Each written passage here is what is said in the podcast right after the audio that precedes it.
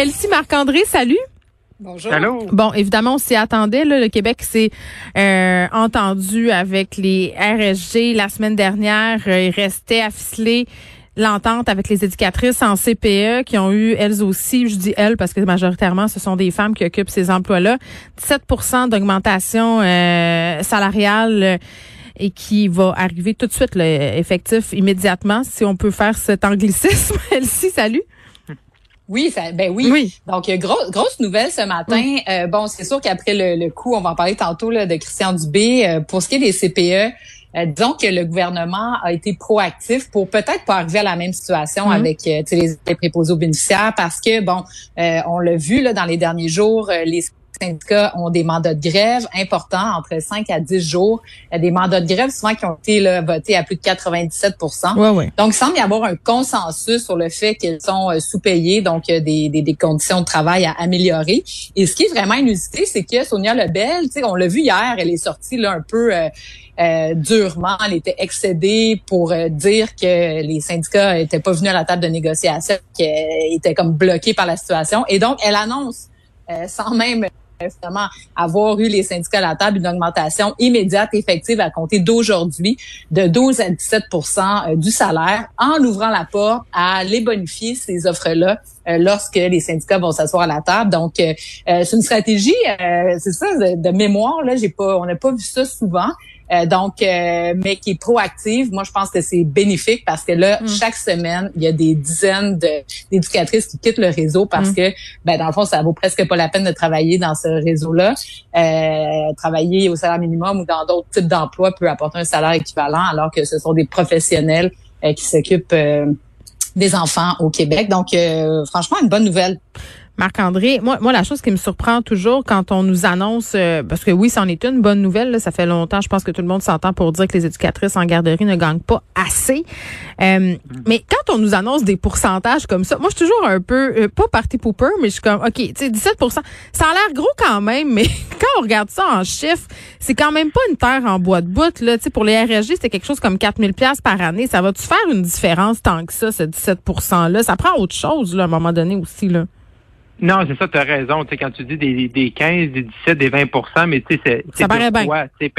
Ouais, ça paraît bien, mais après ça, quand tu mets après ça les, les, les impôts, les cotisations X, Y, Z, qu'est-ce qui reste vraiment dans les poches de ces éducatrices-là? Ouais. Ça, c'est une autre chose à voir. Moi, je trouve la stratégie de Mme Lebel euh, super intéressante. Euh, je pense que c'est, euh, c'est vraiment une ministre qui se démarque dans ce gouvernement-là. Puis ce matin d'arriver avec ça, bon, au moins, ça, ça prouve que le gouvernement est de bonne foi là-dedans. Puis quand tu fais des négociations, ben, c'est toujours un, un bon départ, euh, au moins quand un ou on espère les deux parties sont de bonne foi. Sauf le grand défi, puis je pense qu'on peut faire un parallèle avec le système de la santé, c'est Ouais. que au- les, les- ce qui est proposé par le gouvernement, c'est euh, 12 à 17 là, selon, euh, tu sais, pour encourager le temps, le, le temps plein, tu sais, le 40 heures semaine. Mais moi, j'ai la chance de siéger là, sur le CA de, du CPE de ma plus jeune, euh, parce que ma plus vieille est rentrée à l'école cette année à la maternelle. Et euh, c'est pas évident parce que la demande des éducatrices, au-delà des conditions salariales, justement, de, c'est de concilier elle aussi, tu sais, travail, famille. C'est ça. Elle demande, elle demande du 32 heures par semaine parce qu'ils voient aussi que certains CPE euh, dans les dans les mêmes villes, dans les mêmes quartiers, l'offrent également. Fait que le gouvernement s'entête encore une fois à vouloir vraiment encourager, encourager, puis essayer de passer des gens à temps plein, à temps de temps partiel à temps plein pour régler le problème, comme une fois dans le réseau de la santé. Mais c'est une demande de base justement pour pouvoir rester, de faire environ plus ou moins 32 heures pour pouvoir justement elles aussi pouvoir concilier leur travail qu'elles aiment les- avec les enfants, mais également leur famille. Fait que ça, moi, ça me ça m'interpelle beaucoup parce que je le vois vraiment sur le terrain. Ben. C'est une demande des éducatrices de réduire leur nombre d'heures, d'avoir Ouais. de, de faire du 9 sur 10, par exemple, qui est une formule qui est demandée souvent. Fait que quand le gouvernement dit mais moi je veux absolument du temps plein, euh, puis on veut faire 37 000 nouvelles places, ça, ça veut dire que mettons qu'on fait euh, une éducatrice pour 10 enfants, là, grosso modo, puis c'est souvent moins que ça le ratio. Ben, c'est 3700 nouvelles éducatrices qu'on doit trouver. Là, fait que le défi est de taille. C'est pas juste euh, avec le salaire qu'on va les attirer. Puis pour avoir parlé Non. avec plusieurs éducatrices, Marc-André, je vais abonder dans ton sens là, sur la conciliation travail-famille.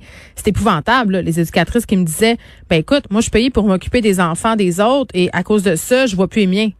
Ça, c'est vrai, là. Je veux dire, à un moment donné, c'est un non-sens. Ces gens-là font ce métier-là parce qu'ils aiment les enfants, parce qu'ils veulent passer du temps avec les enfants, parce qu'ils croient que c'est important. Rendu chez vous le soir, faut que tu puisses les voir tes enfants, faut que tu aies l'énergie aussi pour en prendre soin euh, comme du monde. Donc l'argent, euh, c'est le nerf de la guerre, ça c'est sûr, là, mais il va falloir euh, aller de l'avant avec d'autres mesures. Mais quand j'ai fait des entrevues avec Mathieu Lacombe, il était bien conscient de, de cet enjeu-là, donc on verra jusqu'où on va pousser la note à cet effet. On revient on revient sur ce volte-face, ce reculon. On a remis la pâte dans le tube. Là, Christian Dubé qui recule sur la vaccination obligatoire le 15 octobre. C'est supposé être demain, finalement. On repousse tout ça au 1er novembre, au 15 novembre, pardon. On en a parlé hier. Ça continue de faire jaser. Il y a vraiment deux camps qui s'affrontent. Là. Puis parfois, je trouve que les médias sociaux, c'est bon pour ça. On voit euh, les chroniqueurs, on voit les gens du milieu de la santé, surtout sur Twitter, là, pas qui s'obstinent, mais, qui débattent de façon très saine habituellement. Euh, les chroniqueurs qui sont beaucoup, ouais, mais là, euh, quel message on envoie? Puis je dois avouer que je loge pas mal à cette enseigne-là, de dire aussi que les antivax peut-être ont gagné, que ça met de l'eau au moulin. Puis en même temps, tu as les gens en santé qui disent, ben écoutez, on n'avait pas le choix. Je sais pas ce que vous pensez, là, mais euh, si on n'avait pas pris ces décisions-là, on serait dans un, moment catastrophique. En même temps, ça va être encore comme ça dans un mois, elle-ci. Ben c'est ça, c'est que l'enjeu, c'est que tu sais, d'un point de vue là, euh, strictement de la vaccination, je pense qu'il y a un consensus au Québec sur la vaccination obligatoire. Ceci dit, il faut quand même rappeler qu'il y a 96% du personnel de la santé qui est vacciné. Donc, je trouve que des fois dans le gros, c'est vrai, on oublie ça. Hein? oublier.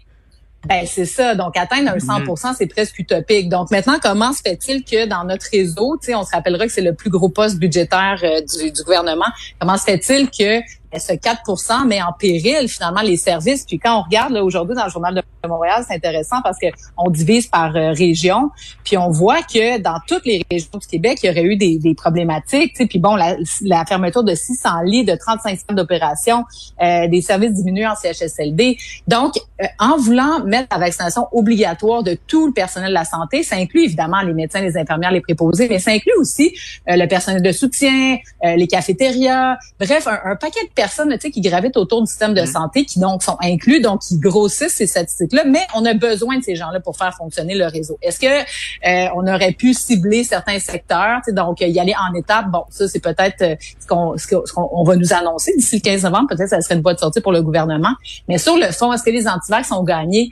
Ben, tu sais, je veux dire, euh, les antivax, c'est une infime minorité de la population. Ils parlent fort. Oui, hier, ils ont fait un gain, mais moi, j'ai le sentiment que quand on va regarder ça sur une plus longue période, ben, on va se dire, ben, écoute, on n'avait pas le choix.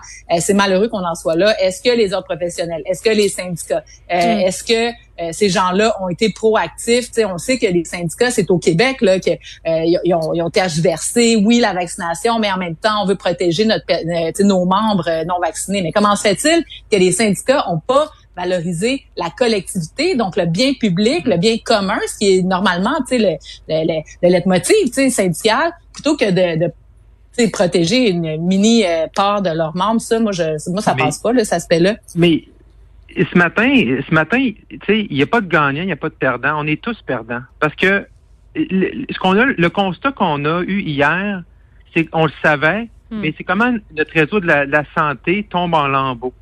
Et ça, comme Québécois, il faut que ça nous interpelle. Parce que si le réseau avait été assez fort, là, ben peut-être qu'on aurait pu euh, imposer le, la vaccination obligatoire du personnel le 15 octobre. Mais on n'est pas capable de le faire parce que notre réseau, il va pas bien. Oui, mais garde en France, Marc-André, ils l'ont fait, puis ça se passe pas tellement mieux, là, puis il n'y avait pas un réseau en lambeau comme ben le nom. Non, mais c'est ça, mais là, exactement, mais tu sais, je veux dire, là, on va mettre la France de côté deux secondes, on va, on va rester au Québec. Mais moi, ce que je déplore, c'est que, puis je l'ai écrit, puis je l'ai écrit encore ce matin dans le journal, c'est que bon, il n'y avait pas le choix. Euh, je, vois mes amis chroniqueurs qui sont fâchés. Bon, il n'y avait pas le choix, monsieur, monsieur Dupé, parce que mm. il y, a des hôpitaux qui auraient fermé. C'est ça qu'on entend. Il y a des PDG de CIS et de qui, qui est dans leur plan de contingence de fermer des hôpitaux. Est-ce que monsieur Dubé pouvait nous présenter ça, puis que nous, hein, à tous les jours qu'on jase ensemble, on aurait dit c'est une bonne idée, on pouvait pas faire ça? Fait que le gouvernement, il n'y avait pas le choix. Ce que je reproche, c'est que M. Dubé, il n'a pas attaché des ficelles avant. Avant de faire l'annonce du 15 octobre, il fallait qu'il attache les ficelles avec les syndicats, avec les autres professionnels, pour vraiment sortir et avoir les outils dans son coffre à outils pour réussir le 15 octobre. Il s'est mis en situation de faiblesse dès le début, en sortant tout seul, en mettant cette date-là sans voir le portrait. Le, le ministère a reçu les chiffres dans différentes régions en fin de semaine sur qui était vacciné, qui ne l'était pas. Comment on, comment on peut prendre des décisions aussi importantes dans le réseau de la santé sans avoir de chiffres? Moi, là, ça me dépasse. Ça me dépasse qu'on met une date sans chiffres, puis après ça, on arrive à la fin. Mais c'est sûr, quand tu as des chiffres et les impacts, ben, tu dis, ça n'a pas de bon sens. Tu peux pas mettre des, des vies humaines à risque. Fait que c'est tout ça. Moi, je pense que Monsieur, Monsieur Dubé n'avait pas le choix hier de faire ça, mais d'un autre côté, il avait le choix de se mieux de se préparer durant la saison estivale. Hum, Elsie. Ben oui, puis euh, tu sais bon, quand on regarde le portrait euh, global, euh, tu sais bon, il y avait 30 000 personnes environ qui étaient non vaccinées. On est allé en chercher le 7 8 000 double dose. Après ça, il y a un, il y a un 7 800 là, qui ont reçu une dose. Donc on pense que ces gens-là vont bon évidemment obtenir la deuxième dose. On le souhaite. D'ailleurs, tu sais c'est intéressant de voir que le ministre tient quand même essaie de garder son rapport de force parce que ça c'est l'autre enjeu. On a beau remettre au 15 novembre aujourd'hui, comme tu disais tantôt. Geneviève, bon, est-ce que c'est crédible? Est-ce que les ben, est-ce qu'on fait juste repousser en avant aussi parce que les, les solutions qui existent pas aujourd'hui, dans un mois, est-ce qu'elles vont davantage exister? Moi, c'est là que j'ai un très gros doute. Mm-hmm. Ben c'est ça parce que ces 14 000 personnes là qui sont non vaccinées, ben ils vont dire ben si on continue comme ça, ben dans un mois ils vont garder la même chose. Bon, est-ce qu'il y a des solutions? Est-ce que justement les syndicats, s'ils ont une position un peu plus ferme, tu sais peut-être, tu sais parce qu'il y a beaucoup de juristes qui ont dit effectivement les syndicats doivent défendre, mais peut-être que les syndicats pourraient dire à leurs membres OK, on va vous défendre, mais les chances de gagner dans les tribunaux, par exemple, ça, mm. c'est faible. Donc, vous l'aurez pas nécessairement, là, votre paye. Fait que ça, d'une part, peut-être avoir un message plus clair, ça aurait aidé. Les autres professionnels, bon, le ministre de la Santé disait que depuis que les autres sont sortis, il y a plus de vaccination. Donc, s'ils perdent leur permis, peut-être ça va avoir un impact. Ensuite de ça, il a dit, bon, si les gens ne seront pas vaccinés dans le 30 jours, ils n'auront pas droit aux primes. Donc là, ça, c'est, c'est clair. Ça va peut-être en inciter quelques-uns. Puis là, ben, tu sais, globalement, est-ce que, tu sais, M. Dubé a été trop euh, optimiste et il pensait aller chercher 4300 infirmières là, avec les prix? Bon, clairement, ça n'a pas fonctionné. sais, maintenant, on est environ 1000 infirmières qui ont signé. Il dit qu'il négocie avec 2000. Est-ce que ça va se concrétiser? Mais même si ça se concrétisait, on n'est pas encore aux 4300. ça, ça touche juste les infirmières. Ça touche pas les préposés aux bénéficiaires. Est-ce qu'il y a un plan pour essayer d'en recruter davantage? Est-ce que dans les autres corps de métier aussi? Hmm. Bref, la question reste entière. Puis on peut se poser la question dans, le 15 novembre. Ça va être réaliste mais, de la on va terminer là-dessus. Marc-André, vas-y. Oui, oui, rapidement. Et si tu touches un bon point, tu sais, son recrutement, là, puis sa petite révolution du réseau de la santé, s'il l'avait fait en amont, sais, beaucoup plus, tôt que le 15 octobre pour, après ça, avec sa date, d'avoir un plan de match, ça aurait aidé. Une fois, mettons que son plan est marge de recrutement, puis il a réussi à en ramener 4 000, 5 000, ça va bien, ben là, après ça, tu peux imposer l'obligation de la vaccination. Et tu es en mesure de force parce que tu sais que tu as, la main-d'œuvre qui est là, tu as le personnel sur le terrain c'est là-dessus, je pense, que M. Dubé était vulnérable. Oui, effectivement. Merci beaucoup, Elsie Marc-André. À demain.